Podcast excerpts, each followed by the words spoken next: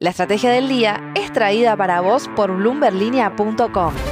Muy buenos días estrategas, soy Francisco Aldaya, editor de bloomberglinea.com y hoy te voy a contar las tres noticias más importantes para que arranques tu día. Además, Belén Escobar con el dato económico de la semana. Como siempre, no te olvides de darle clic al botón para seguir a este podcast, de compartir este capítulo y de activar las notificaciones.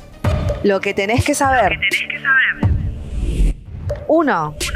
El proyecto de ley que envió el gobierno al Congreso el 28 de diciembre finalmente tiene una nueva versión después de 20 días de intensos debates y negociaciones. Estamos hablando de la eliminación de 140 artículos del texto entre los más de 650 originales y múltiples modificaciones como la de mantener en 0% a las retenciones a las exportaciones de las economías regionales, como por ejemplo el vino.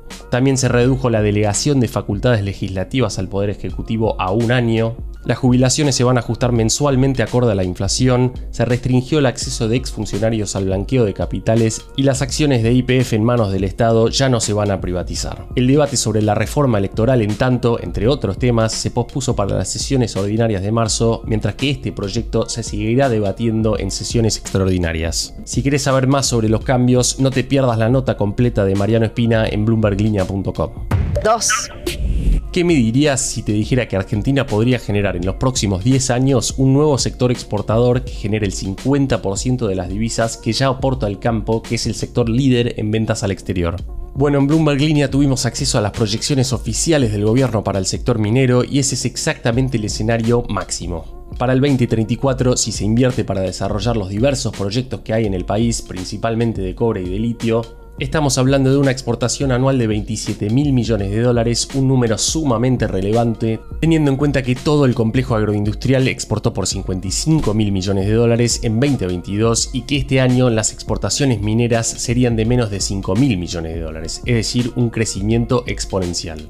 Entonces, ¿qué tiene que pasar para que este escenario se dé? De acuerdo a los números de la Secretaría de Minería de la Nación, tendrían que llegar este año inversiones por 4.800 millones de dólares y en 2025 otros 8.200 millones de dólares. Pero como mucho de esto ya estaba proyectado antes de que Milei ganara las elecciones, ahora se revisaron al alza esos números. En principio estos desembolsos no dependerían ni de la ley ómnibus ni del megadecreto. Veremos qué pasa.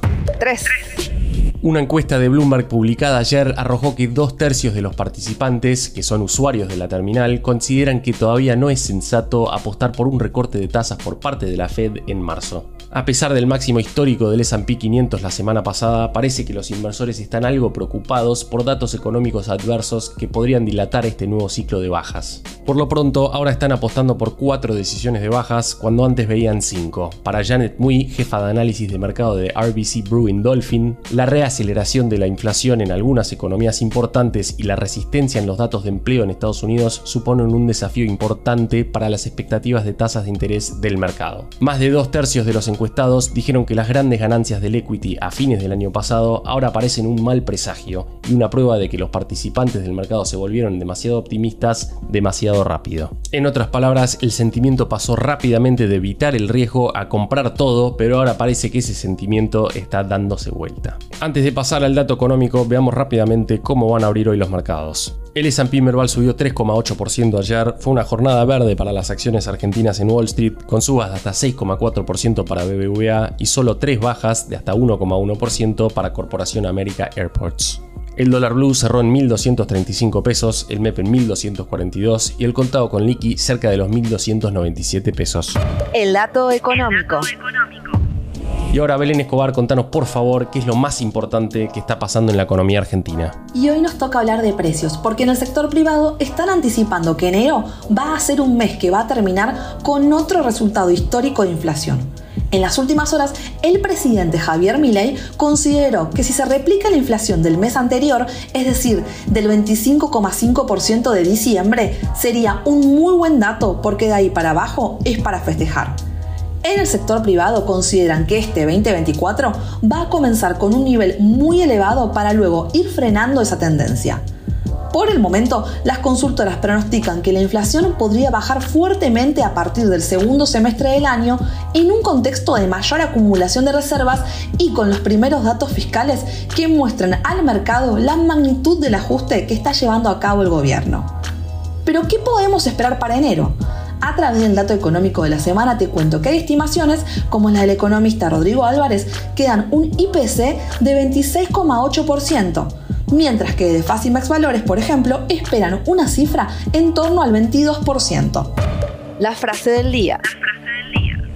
Antes de irnos, escuchemos lo que dijo ayer la Cámara de Pymes, CAME, sobre el paro nacional de la CGT este miércoles. Hay criterios dispares con los que algunos sectores de la política y el sindicalismo protestan contra los gobiernos. Se trata del paro general más rápido realizado a un gobierno nacional desde el retorno de la democracia en 1983, a tan solo 40 días de haber asumido Javier Milei la presidencia. Es el momento, de una vez y para siempre, de llevar a cabo las postergadas reformas estructurales que Argentina necesita para dejar de ser una nación sin rumbo. Se viene entonces el desafío más importante para Milei en lo que va de su gobierno.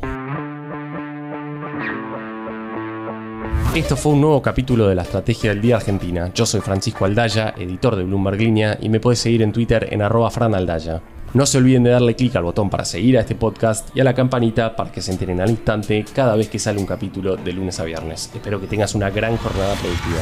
Esto fue La Estrategia del Día Argentina, escrito y narrado por Francisco Aldaya. Producido por Arturo Luna y Daniel Hernández. Que tengas un día muy productivo.